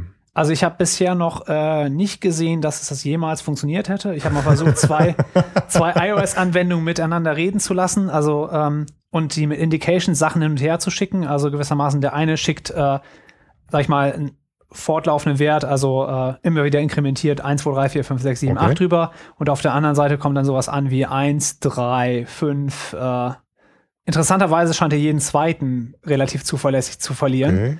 Aber ähm, das mit den Indications äh, ist anscheinend im Moment noch nicht richtig unterstützt. Ich weiß nicht, ob es klappt, wenn man jetzt ein echtes Endgerät hat, was Indications ja. unterstützen würde, weil so ein Endgerät habe ich leider nicht. Okay. Also ist es im Grunde genommen eher so wie UDP, ich schicke irgendwie so Daten los und hoffe, dass die angekommen sind. Das also so eigentlich, eigentlich soll Indicate eher so sein wie TCP. Mhm. Ähm, aktuell fühlt es sich so an wie UDP, aber dann kann man auch gleich sagen, wenn man das akzeptieren kann, kann ich auch gleich Notifications ja, versenden, weil ja. die sind sowieso unsicher. Ähm, dieses Write finde ich jetzt interessant. Also damit könnte man eine, binär, äh, eine bidirektionale Kommunikation machen. Genau, du kannst genauso wie du Werte lesen kannst, kannst du auch überschreiben. Und da ist es tatsächlich auch so, dass diese ähm, Callbacks existieren, die sagen, ja, der Wert wurde wirklich geschrieben. Wobei wir ja nicht wissen, ob es dann wirklich angekommen ist, wie du gerade gesagt hast. Nee, bei den äh, Writes funktioniert es tatsächlich ah, zuverlässig. Ja, okay. Also da kriegt man tatsächlich von der API auch einen Callback, der sagt, hey, der Wert wurde jetzt übrigens geschrieben. Okay. Das klingt erstmal ähm, alles ziemlich interessant. Was mich jetzt noch wundert ist, äh, was ist dann, wenn du zwei Centrals hast, die beide mit einem Peripheral reden wollen? Ich meine, dass es im Bluetooth-Standard so ist, dass ein Peripheral tatsächlich nur mit einem Central zur Zeit verbunden sein kann. Beim iPhone haben sie es natürlich so gebaut, dass das nicht als Einschränkung existiert, weil sonst hätte man ja ein großes Problem, äh, wenn man jetzt tatsächlich das, das iPhone als ein einziges Bluetooth-LE-Gerät begreifen würde. Mhm. Dann dürfte es ja praktisch nur eine einzige Rolle haben, ähm, wenn, es, wenn es Peripheral ist. Äh, in den APIs ist es sowohl vorgesehen, dass ich mit mehreren Centrals kommunizieren kann, als auch, dass ich mit mehreren äh, Peripherals kommunizieren kann. Okay, aber äh, es könnte sein, dass wenn ich jetzt irgendwie das Thermometer auslese und darauf Notification abonniere, dass wenn jemand anderes ankommt, dass ich keine mehr bekomme. Dann würde ich wahrscheinlich einen Callback kriegen, hier, du hast irgendwie den, die Verbindung verloren. Und der andere kriegt dann Notifications und dann würde ich mich wieder neu darauf abonnieren oder, oder wie läuft dann sowas? Das ist eine interessante Frage, das habe ich noch gar nicht ausprobiert. Da bist du tatsächlich an einem Punkt, wo ich nicht weiß, ob das tatsächlich ähm, mittlerweile ausgeräumt ist. Ich meine, dass da eine 1 zu 1 Beziehung war. Mhm. Es kann aber auch sein, dass die dann erst existiert, wenn du tatsächlich zu dem Gerät ähm, eine Pairing aufbaust. Weil du kannst auch bei Bluetooth LE ja ein Pairing aufbauen. Und ähm, sobald du ein Pairing hast, ist ja klar, weil der Begriff sagt schon, ist eine 1 zu 1 Beziehung. Ähm, es kann tatsächlich sein, dass das andere auch technisch möglich ist. Da bin ich jetzt durch deine Rückfrage gar nicht mehr so sicher. Okay. Das ist ja immer gut. Ähm, okay, das ist so Central. Gibt es noch zum Central, wenn ich das jetzt implementieren will, noch was anderes zu sagen? Also du hast gesagt, ganz viele Callbacks. Ähm, ist alles aber mit einem Delegate, was ja auch gut ist. Eine Block-based API würde ja dann wahrscheinlich zu ganz vielen Retain-Cycles führen bei der Art von Kommunikation. Ähm, das heißt also, ich, ich habe jetzt irgendwie so gehört, als wenn ich irgendwie mindestens drei Callbacks kriege, bis ich dann am Ende mal überhaupt die Charakteristik habe, um dann damit was reden zu können. Wahrscheinlich sind es sogar noch mehr, so wie du mich gerade anguckst. Ähm, also lass mal ganz kurz nochmal durchgehen. Du hast die Central, du mhm. trägst sie als Delegate ein. Mhm. Das erste, was du zurückkriegst, ist, ähm, äh, Bluetooth ist jetzt an. Mhm. Dann sagst du, ich möchte scannen. Dann kriegst du eine Nachricht, dass du das Device gefunden hast. Mhm. Dann musst du dich äh, mit dem Device verbinden. Dann kriegst du zurück, dass du dich mit dem Device verbunden ja. hast. Dann scannst du die Services. die du haben möchtest. Dann Aber du hast doch beim Scan schon gesagt, nach welchen Services du suchst. Das äh, sozusagen sorgt nur dafür, dass du nur bestimmte Devices findest. Okay, du musst nachher also trotzdem Filter. noch die mhm. ähm, Services tatsächlich discovern. Okay, ja. Hintergrund ist, ähm, es kann durchaus sein, dass ein Device nur temporär gewisse Services anbietet und dass sie mittlerweile wieder weg sind. Okay. Jetzt sagen wir, wir haben die Services gefunden, dann können wir als nächstes sagen, ich möchte gerne die Characteristics für die Services discovern. Dann haben wir unser Characteristic gefunden, dann sagen wir, ich möchte mich gerne als, ich möchte gerne Notifications von diesem Characteristic bekommen und dann kriegen wir uns zurück, die Notifications sind jetzt an. Und dann irgendwann kriegen wir später dann tatsächlich die ersten Notifications mit dem Wert. Das heißt, wir sind dann schon mal bei eben mal eben bei acht Callbacks. Wer alles mitgezählt hat, ja, okay. Also klingt echt krass nach viel. Wenn ich einfach nur haben will, gib mir mal den Puls. Ähm, es ist, an der Stelle klingt es erstmal viel, ähm, es ist aber gar nicht so viel, weil ähm, es sind ja tatsächlich diese diskreten kleinen Ereignisse mhm. und jedes Ereignis kann man verstehen, warum es da ist. Mhm. Das Einzige, was ich mir wünschen würde, wäre so eine Abkürzung, dass ich sagen kann, ähm, sobald ich das Gerät connecte, ähm, mach mal automatisch den Kram bis hin zu dieser Characteristics und sag mir dann wieder Bescheid, weil man hat immer wieder diesen Zyklus, dass man sagt, ich möchte Services discovern, ich möchte Characteristics discovern. Andererseits würde das gerade mal zwei von den Callbacks einsparen. Und ich denke mal, da hat Apple einfach deswegen keine Abkürzung eingeführt. Also es ist auch nicht so viel Code. Das ist normalerweise sind das eine Handvoll Zeilen Code pro ja, Methode. Ja, aber also das finde ich jetzt nicht so wirklich Apple-like. Also ganz ehrlich, ähm, man könnte auch ähm, einen HTTP-Request so abbilden. Natürlich hast du da, öh, ich bin im Wi-Fi drin, jetzt bin ich doch nicht mehr im Wi-Fi drin, das habe ich im Paket empfangen, oder nimm mal das Paket, dann habe ich, äh, nimm mal den, äh, den Header da raus, ja, das ist das erste, dann warte mal auf das zweite. Hätte man auch so implementieren können, aber in Wirklichkeit will ich einfach nur einen HTTP-Request absetzen und das Ergebnis haben. Und irgendwo dazwischen kann ein Fehler auftreten. Es kann sein, dass ich irgendwie das WLAN wechsle oder irgendwas interessiert mich doch alles überhaupt nicht. Also man könnte sich tatsächlich noch einen äh, Wrapper drumherum schreiben, der einfach nur sagt, okay, äh, ich möchte ähm, viel, viel einfachere Sache haben. Mhm. Zum Beispiel was wie ein Service, eine Charakteristik, die Charakteristik weiß ich ist Notify und ich möchte gerne davon Benachrichtigungen haben. Das könnte man sich natürlich auch bauen. Ähm, die Frage ist, ob man damit nicht so ein bisschen ähm, das Ganze zu weit einschränkt. Na klar. Also, also jedes Mal, wenn du sowas machst, jedes Mal, wenn du so eine Vereinfachung machst, nimmst du dadurch natürlich auch Mächtigkeit ja. von sowas weg. Und ähm, ich denke, das ist so ein bisschen wie bei Objective-C mit den langen Methodennamen. Das erste Mal, wenn man Objective-C macht, dann denkt man, oh mein Gott, was passiert hier? Warum habe ich hier eine mehrzeilige Methodennamen? Mhm. Und äh, nachher lernt man es halt wirklich, das zu lieben, weil man wirklich die ähm, Methodennamen durchlesen kann. Und wenn man nicht versteht, was da passiert, muss man einfach nur die Methode durchlesen und dann weiß man, was passiert. Mhm. Und ähm, genauso ist es, glaube ich, auch mit dieser äh, Core-Bluetooth-Geschichte. Am Anfang denkt man, oh mein Gott, so viele Callbacks, aber dann nachher versteht man so, ja, es sind einfach nur tatsächlich die Sachen abgebildet, die bei Bluetooth LE tatsächlich passieren. Und das sind alles diskrete Callbacks, weil die alle ja tatsächlich ähm, entkoppelt passieren können. Also die sind ja alle asynchron. Da habe ich immer Zeit dazwischen. Und deswegen finde ich das mittlerweile gar nicht mehr so, so, störend. Vielleicht bin ich da jetzt auch mittlerweile betriebsblind, weil ja, ich zu häufig da drauf also geguckt habe. Das klingt halt total krass. Und äh, ich könnte mir vorstellen, dass es einfach ist, diese Flexibilität, die du ansprichst, wenn man jetzt das von einer anderen Perspektive her betrachtet, vielleicht weiß man noch nicht, was die meisten Entwickler wollen. Wenn ich mir nochmal das iBeacon-Zeugs angucke, das wäre ja ein Anwendungsfall für Core Bluetooth. Das API sah viel einfacher aus. Ja, weil ich bei iBeacon aber auch ne, fast nichts machen möchte. Bei iBeacon geht es mir ja nur darum, ähm, also wenn ich jetzt äh, sage, ich möchte iBeacons empfangen, mhm. bin ich ja nur, zum Beispiel nicht nur auf der Central-Seite. Mhm. Aber was ich ja nur mache, ist, ich sage, ich möchte, also von der Vorstellung her, ich sage, ich möchte nach ähm, Peripherals äh, Scandy einen gewissen Service anbieten. Mhm. Und danach möchte ich mich noch nicht mal zu denen verbinden, mhm. sondern das Einzige, was ich mache, ist so ein paar extra Informationen, die man mitlesen, äh, mitliefern äh, kann, noch auszulesen. Das mhm. ist gewissermaßen die ganze Kommunikation. Ich baue ja gar keine Verbindung auf. Das ist, fällt ja komplett weg. Wenn ich jetzt hingehen würde und würde sagen, ich möchte zum Beispiel äh, eine Central machen, die sagt, gib mir mal alle Namen von Bluetooth LE-Geräten, die hier in der Umgebung sind, mhm. die das auch sofort in ihrer, ähm, in ihrer Nachricht mitliefern, dann wäre das tatsächlich auch nur zu sagen, äh, ähm, ich mache den Callback auf Powered On, ich starte zu scannen und sobald ich den Peripheral gefunden habe, sage ich, äh, gib mal den Namen davon aus und mach mit dem Peripheral einfach gar nichts. Das wäre ja auch eine sehr, sehr viel kürzere Implementierung, weil ich sehr, sehr viel weniger mache. Ist trotzdem schon mehr. Du musst ja noch immer warten, bis dann Bluetooth an ist und so. Okay, aber ja, ja ist okay. Ähm, man hat also sehr viel Freiheitsgrade da. Ähm, eine Sache, die bei iBeacon äh, interessant ist, ist die, die, wie heißt das, die Sendungs-, äh, die Strahlungsintensität, also wie dicht bist du dran, dicht, weit weg und so etwas. Kann man das bei Core Bluetooth auch lesen oder ist es so, wenn ich weiter weggehe, reißt irgendwann einfach nur das Signal ab? Ja, bei Core Bluetooth kannst du ähm, immer, bekommst du erstmal, wenn du ein, wenn sich ein Peripheral connected, bekommst du die aktuelle Signalstärke. Mhm. Das Ganze nennt sich RSSI, wofür die Anwendung, wie für die Ab Abkürzung steht, kann ich mir nie genau merken. Du ich habe das nach, nachgeschlagen hier, Received Signal Strength Indication, also die Empfangsstärke vom Signal. Ja, und diese Empfangsstärke kann man natürlich jetzt selber versuchen, in eine Entfernung umzurechnen. Da nimmt einem das iBeacon ein bisschen was ab, dass man ähm, die Möglichkeit hat zu sagen, okay, ich interessiere mich gewissermaßen nur dafür, ob das Device immediate ist, also ob ich gewissermaßen auf dem Beacon draufstehe oder direkt dran, mhm. ob ich in der Nähe bin oder weiter weg. Mhm. Und zum Schluss gibt es nochmal ähm, Unknown, das ist gewissermaßen immer noch weiter draußen oder ist noch nicht bekannt, weil ich noch zu kurz mit diesem Beacon geredet habe, mhm. um irgendwie sowas abschätzen zu können. Und kann ich auch laufend irgendwie ein Update bekommen? Bei iBeacon ist es so, ähm, das ist ja eine komplett andere API, über das ich das benutze. Ich benutze da ja Co-Location. Mhm. Da lege ich erstmal, äh, sage ich erstmal, für welche Beacon-Region ich mich in, äh, interessiere. Im ja. einfachsten Fall ist es einfach nur auch wieder eine UUID, die ich mir erzeugt habe. Mhm. Das heißt, ich sage, sobald ich in einen Bereich komme, wo es einen Beacon gibt, der diese UUID sendet, dann möchte ich benachrichtigt werden. Dann bekomme ich ein Signal, was sagt sowas wie Location Manager did enter region. Ja.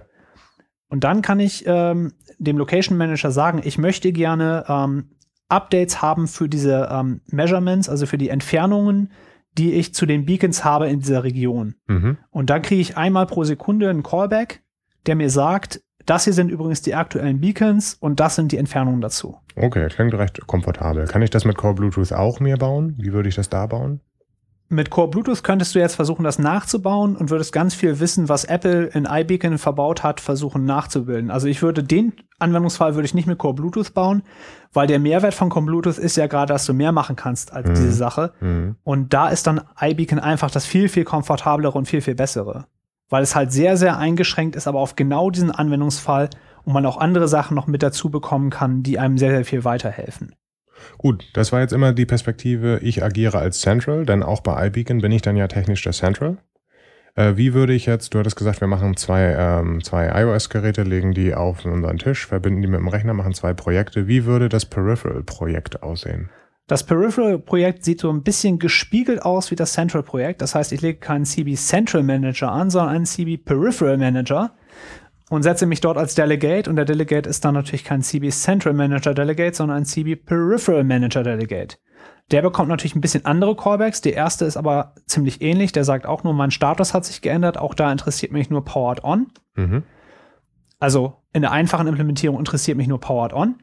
Äh, sobald äh, Powered On ist, kann ich sagen, ich, ähm, ich möchte ähm, Services dazufügen dann kann ich Services dazufügen. Sobald ich einen Service dazugefügt habe, kann ich sagen, jetzt fange ich an zu senden. Also gewissermaßen, ich ad, genau genommen, ich advertise diesen Service, also ich veröffentliche diesen Service nach draußen. Mhm. Und was dann noch passiert ist, als nächstes, dass ich dann Nachrichten bekomme, wenn sich tatsächlich eine Central von außen zu meinem Service connected. Dann sehe ich hier noch ein Update Value for Characteristic und so. Das wäre dann immer dann, wenn ich irgendwie einen anderen äh, Wert nach draußen announcen möchte oder so. Dabei ist es mir egal, ob das Notification oder Indication oder was ist.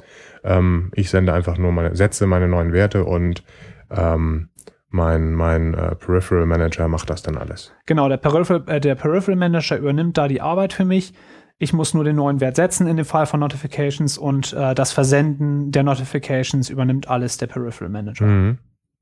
Das klingt ziemlich einfach.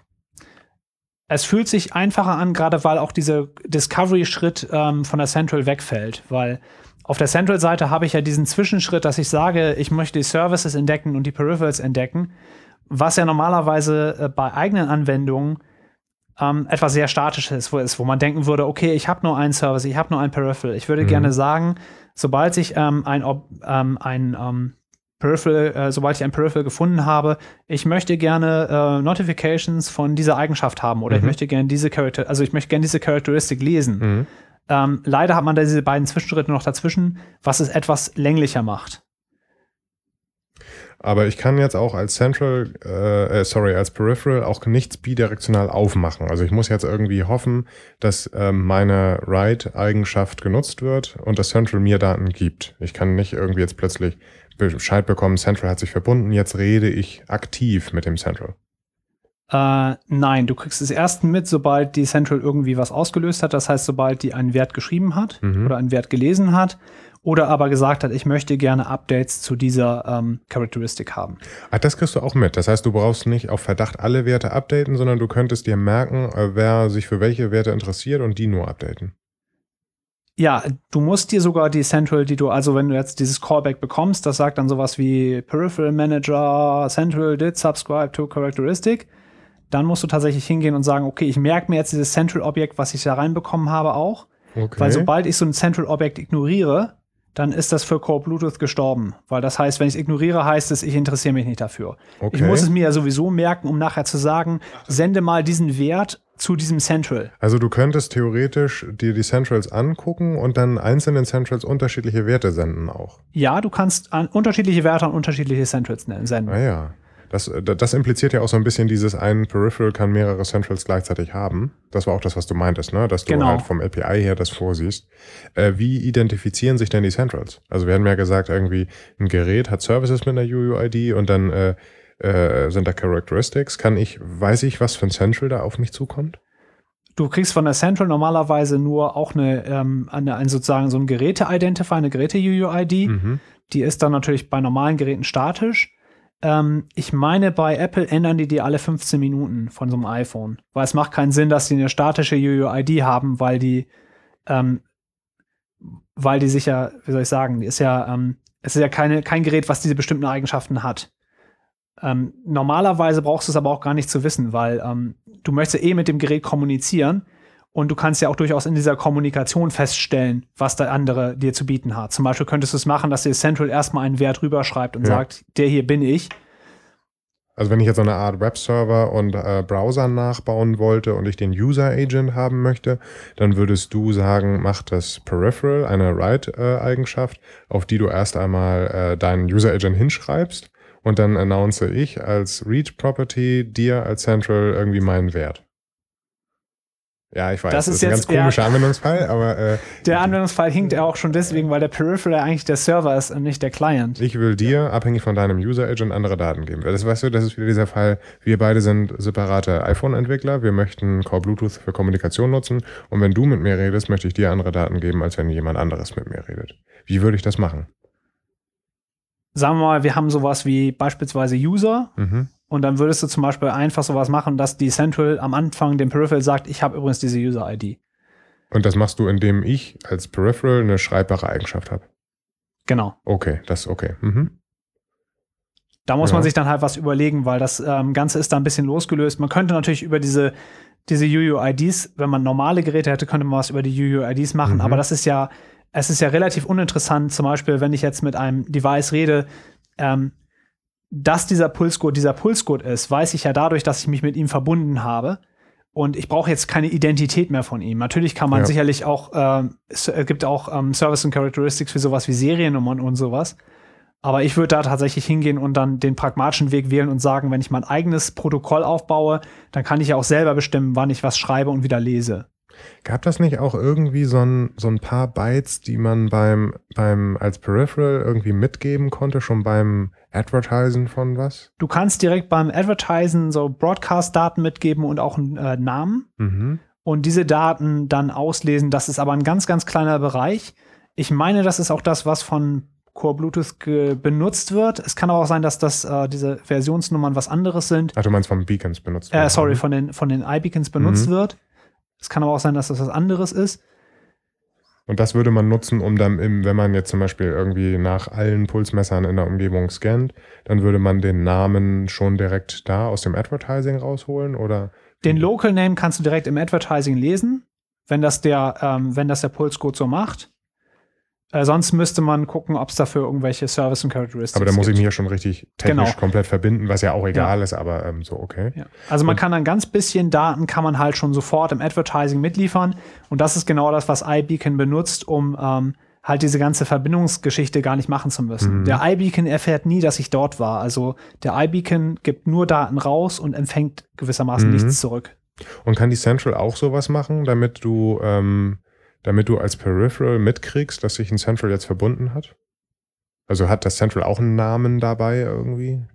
Also sobald sich ein Central äh, so, so, weit mit mir kommuniziert, dass ich was von diesem Central bekomme, das heißt, sowas zum Beispiel sagt, also ganz einfaches Beispiel, ähm, geht hin und sagt, ich möchte mich für eine Characteristic subscriben.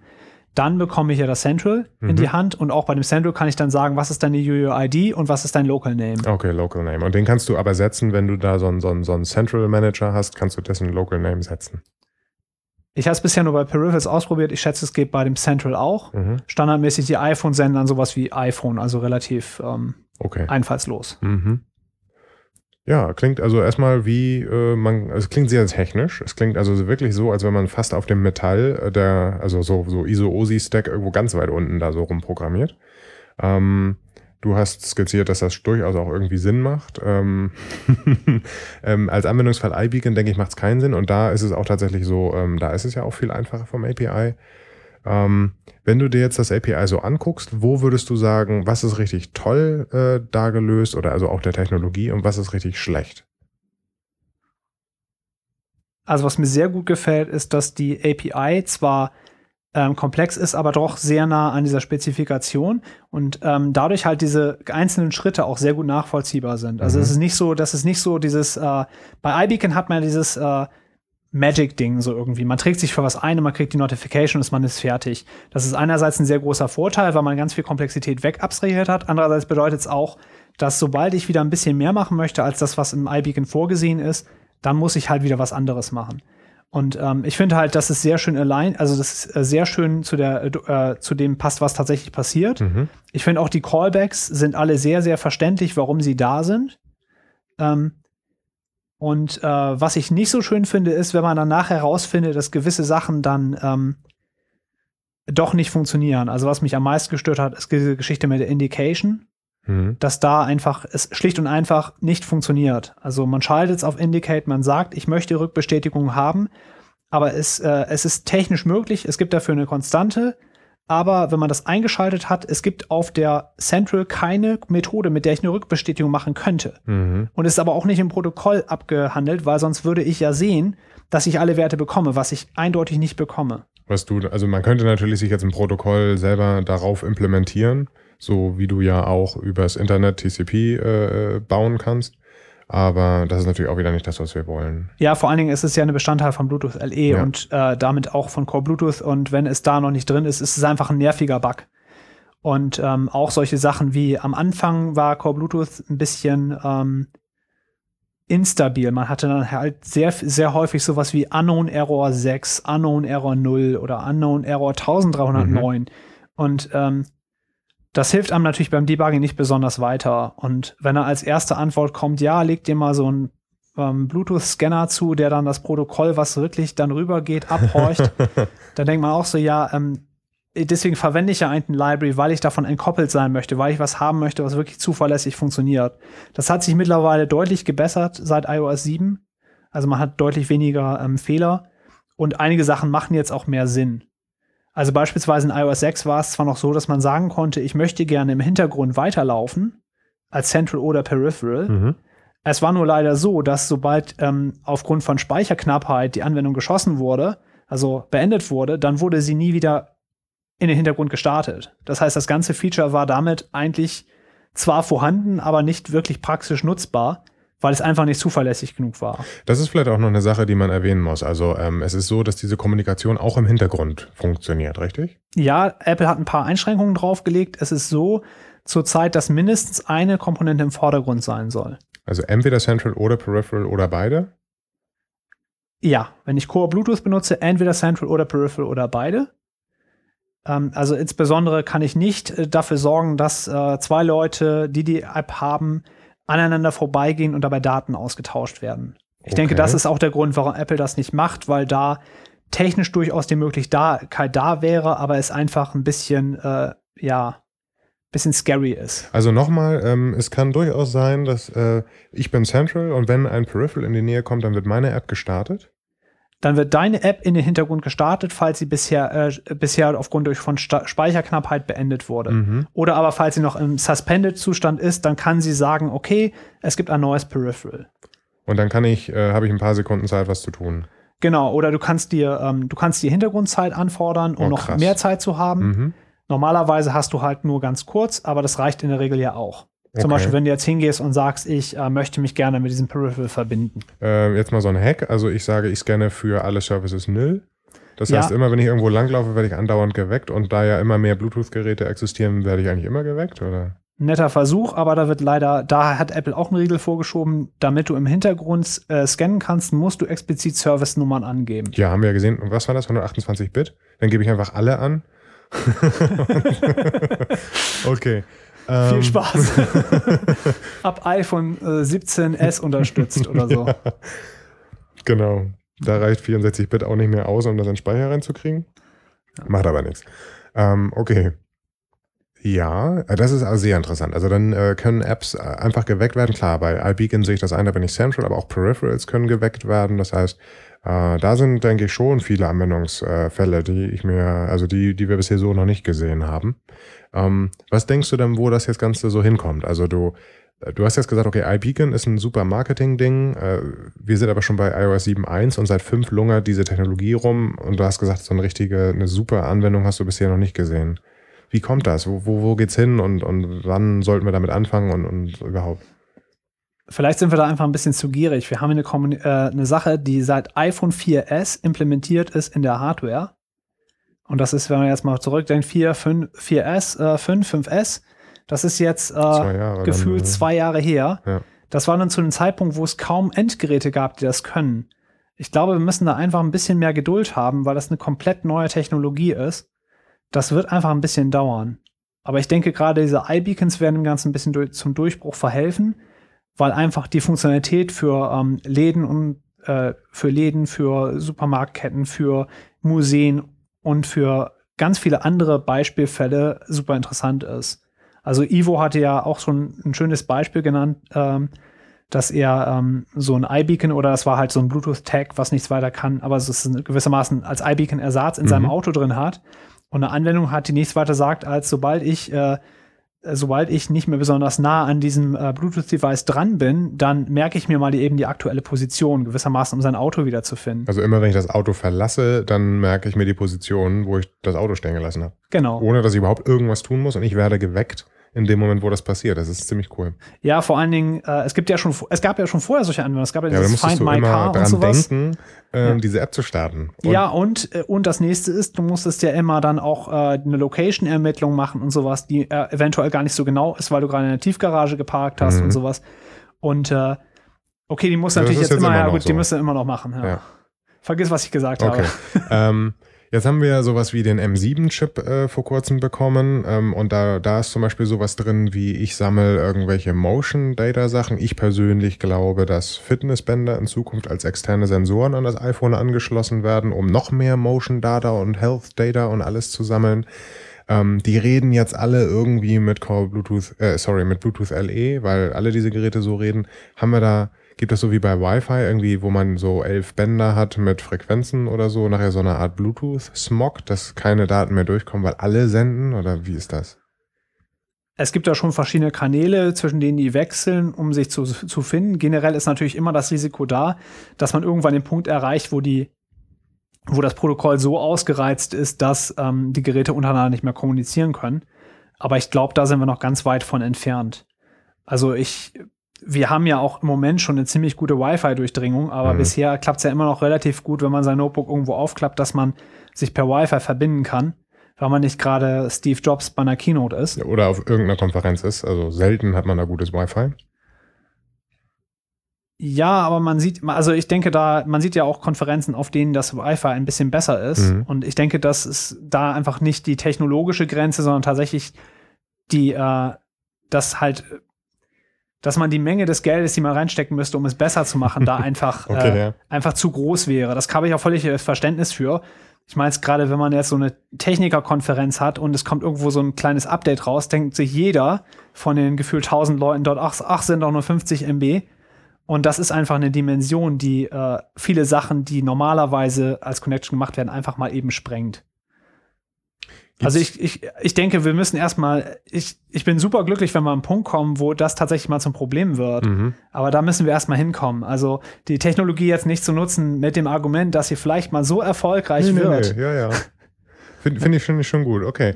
Ähm, also du sagst, die Technologie äh, ist so weit, dass man sie richtig gut benutzen kann. Oder das war am Anfang von Fehlern gesprochen in älteren iOS-Versionen, die jetzt so nicht mehr auftreten. Auch Grenzen wie gleichzeitig Central und Peripheral hattest du nie gespürt.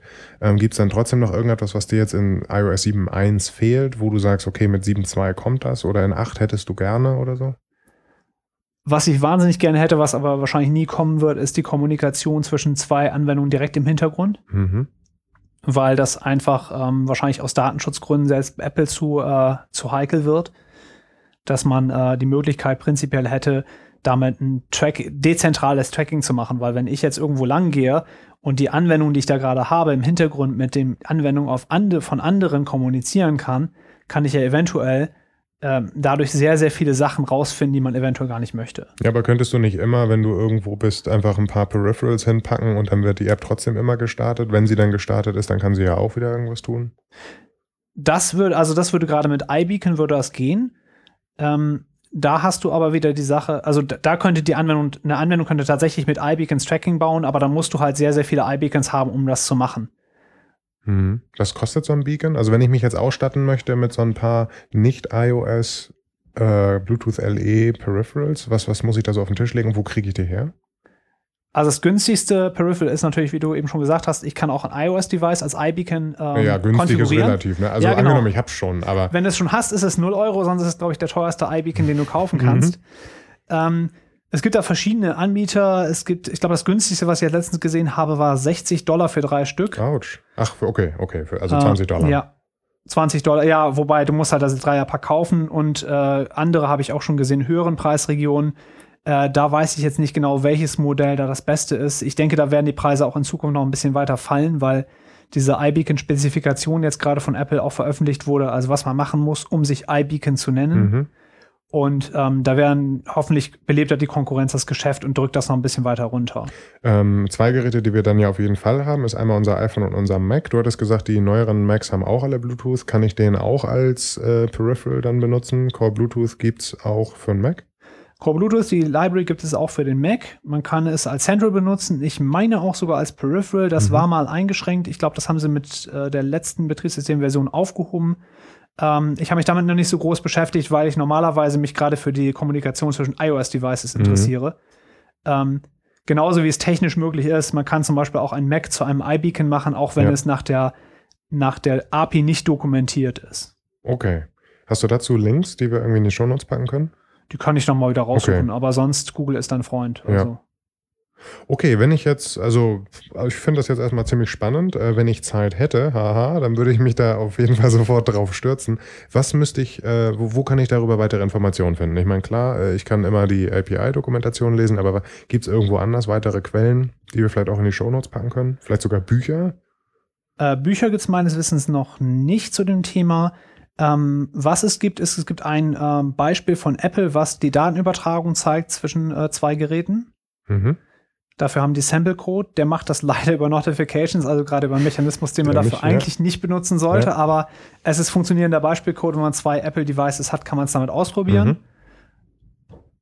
Ähm, sonst ja, da fällt mir da jetzt zu, zu dem Punkt nichts ein. Das Problem ist halt, ich beschäftige mich schon so lange mit dem Thema, dass ich keine dass Einsteigerlektüre mehr Genau, brauchst, dass ich die ja, dass ich keine Einsteigerlektüre kenne. Ja, weil das sie damals ja, nicht gab und jetzt interessiert sie die nicht mehr, oder? Ähm, jetzt suche ich nicht mehr danach. Ja. Ich müsste jetzt mal bewusst danach suchen und dann könnte ich vielleicht sagen, hier gibt es was. Ähm, vor einigen Ausgaben gab es auch in der deutschen, ähm, deutschen Zeitung zu Mac und Internet, ich weiß jetzt nicht mehr welche es war, ein Artikel dazu. Mhm. Da muss ich auch nochmal nachgucken, ob ich das okay. noch rausfinde. Also wenn du es rausfindest, packe ich das gerne ja. in die Show Notes. Ja. Okay, bestellen, Geräte einfach mal ein bisschen nach googeln. Also ich habe das Gefühl, dass gerade alle diese neuen Kickstarter-Projekte mit dem Internet of Things-Thema alle Bluetooth LE unterstützen. Klar, die Dinger werden erstens nie geliefert, dürfen nicht importiert werden nach Deutschland und werden eh nicht fertig. Aber äh, grundsätzlich irgendwie ein großer Trend. Äh, dazu noch ja. eine Empfehlung, was relativ gut funktioniert, ist der von Texas Instruments, dieser Sensor-Tag. Mhm. Das ist so ein Testing. Ich glaube, darüber wollen sie eigentlich ihre Chips verkaufen, aber das kann man sich für 25 Dollar inklusive Versand bestellen.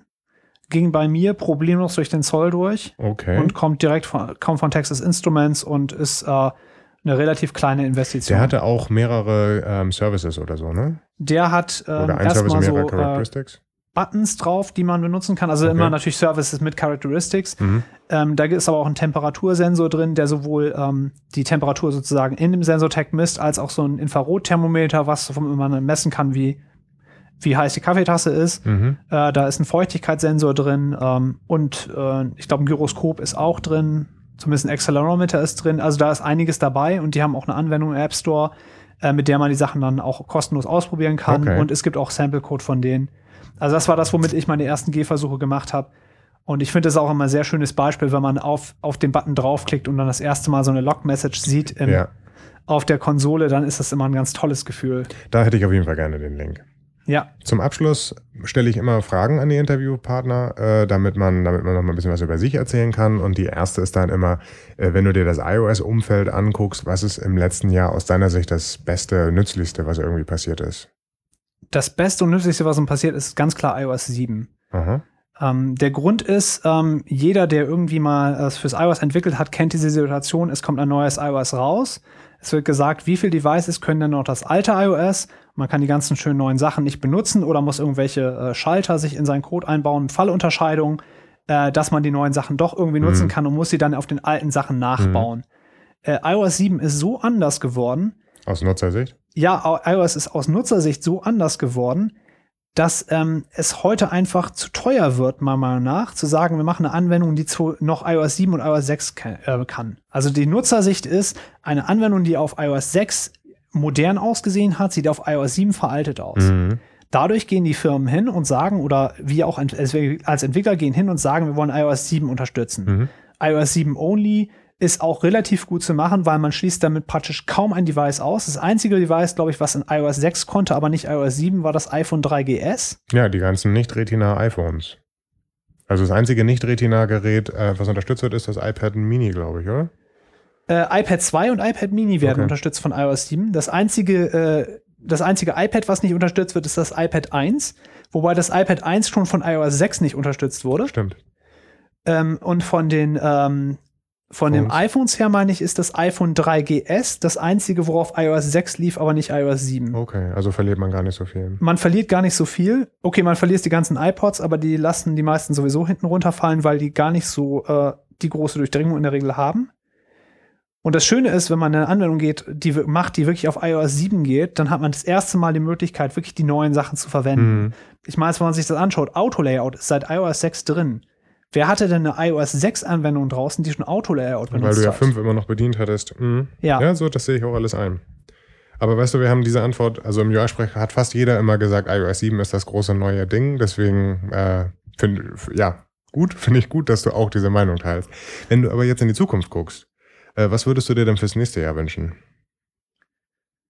Von iOS oder von Apple im Allgemeinen? Du, auch gerne Apple allgemein. Was ich mir am meisten wünschen würde, wäre ein Retina MacBook, äh, MacBook Air. Also was mir im Moment einfach, ähm, ich habe das Gefühl, Apple macht im Moment die Trans Transition rüber, dass sie sagen, wir machen nur noch Retina-Displays. Es gibt ein ganz paar Geräte, die sie bisher noch ausgeklammert haben und das Einzige, was noch übrig ist, sind die kleinen MacBooks. Mhm. Und ähm, es gibt da so ähm, Gerüchte, dass die wahrscheinlich das ähm, iPad-Display nehmen und es gewissermaßen nur in die Länge ziehen, sodass es dann nachher äh, die Non-Retina-Auflösung äh, 1300, was waren es, 1366 mal 768, also was das kleine mhm. aktuelle MacBook Air hat, haben würden. Das wäre dann etwa ein 12 Zoll Bildschirm. Und mit dem Bildschirm MacBook Air, das fände ich super klasse. Okay. Das, wär, das würde ich mir wünschen. Und äh, kriegen wir dann zu sehen auf der WWDC? Ja, das will ich hoffen. Das wäre total schön. Wirst du dieses Jahr hin? Ähm, mal gucken, ob ich ein Ticket bekomme. Aber dieses Jahr wäre es definitiv eine Sache, die ich machen möchte. Okay.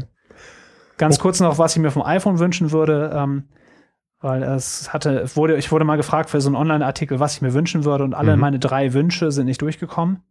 Ähm, der erste Wunsch ist ganz profan mehr Akkulaufzeit. Das mhm. wünscht sich, glaube ich, jeder. Das richtig. Der zweite ist, dass die ähm, iPhones weniger kratzeranfällig werden, was sie in iPhone 5 als Feature eingeführt haben. Gerade bei den schwarzen iPhones, dass sie sehr kratzeranfällig wurden. Stattdessen hat iPhone, äh, Apple jetzt angefangen, äh, Hüllen für die iPhones zu verkaufen. Mhm. Das ist natürlich auch eine schöne Lösung. Ne? If you can't fix it, feature it. Und das dritte, was ich mir wünschen würde, was jetzt ja wahrscheinlich nach den Gerüchten kommen wird im nächsten iPhone, ist, dass sie mehr von der vorderen Fläche vom iPhone tatsächlich fürs Display verwenden. Weil da ist ja immer noch so ein Trauer, Trauerrand drumherum an den Seiten und oben und unten. Und ähm, ich möchte gar nicht so sehr, dass Devices größer werden, weil ich das sehr schätze, dass es so Einhand-Devices sind, dass mhm. man die auch gut mit mhm. einer Hand bedienen kann. Aber ich würde mir wünschen, dass man die Fläche ein bisschen besser ausnutzt. Du hattest schon gesagt, du hast diesen verwaisten Blog, wo wir ja auch einen Link dann reinsetzen für diesen einen Pod, äh, Blogpost. Ähm, wenn man jetzt sagt, das ist alles total spannend, du hattest gesagt, du bist Freelancer, vielleicht will man dich auch buchen. Ich weiß, du bist immer ausgebucht, aber oder man will die einfach so mit dir reden. Wie kann man mit dir Kontakt aufnehmen? GitHub, Twitter, E-Mail, irgendwie so.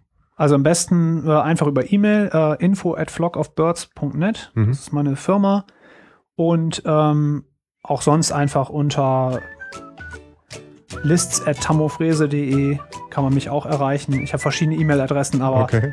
also in der Regel, wenn man nach meinem Namen googelt, ich bin relativ eindeutig im Netz, deswegen fast jede E-Mail-Adresse, die man da findet von den letzten fünf Jahren, die wird noch funktionieren. Gut, deinen Blog verlinken wir ja ohnehin. Bist du aktiv auf GitHub oder Twitter? Ähm, relativ wenig auf GitHub. Die meisten Sachen, die ich mache, sind halt interne Projekte mhm. äh, für Kunden. Deswegen mhm. äh, erscheinen die natürlich nicht äh, öffentlich. Ähm, sonst erreichen kann man mich natürlich über Twitter einfach äh, tamofrese, also durchgeschrieben ein Wort, nichts irgendwie fancy kurzes oder sowas. Gut. Verlinken wir auch alles. Voll schön. Gibt es sonst noch irgendwas, was du unbedingt loswerden willst? Ähm, sorry, dass es so lange gedauert hat, dass wir das endlich mal machen können. schön, dass du da warst. Voll schön, Dankeschön.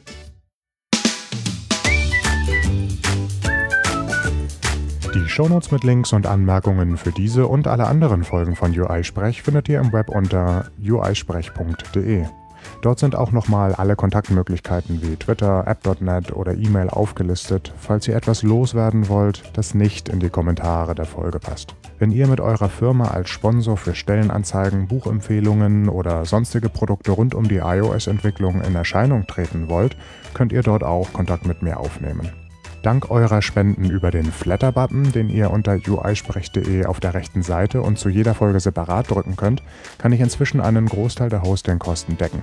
Einige von euch koppeln Flatter mit dem Podcast-Player auf dem iPhone, sodass nach dem Hören automatisch gespendet wird. Das finde ich auch ziemlich cool. Danke dafür. Wenn euch der Podcast gefällt und ihr das Projekt unterstützen wollt, ohne Geld auszugeben, dann schreibt doch eine Bewertung bei iTunes oder empfehlt den Podcast auf Twitter und nennt dabei at UIsprech. So, das war's für diese Folge. Bis in zwei Wochen.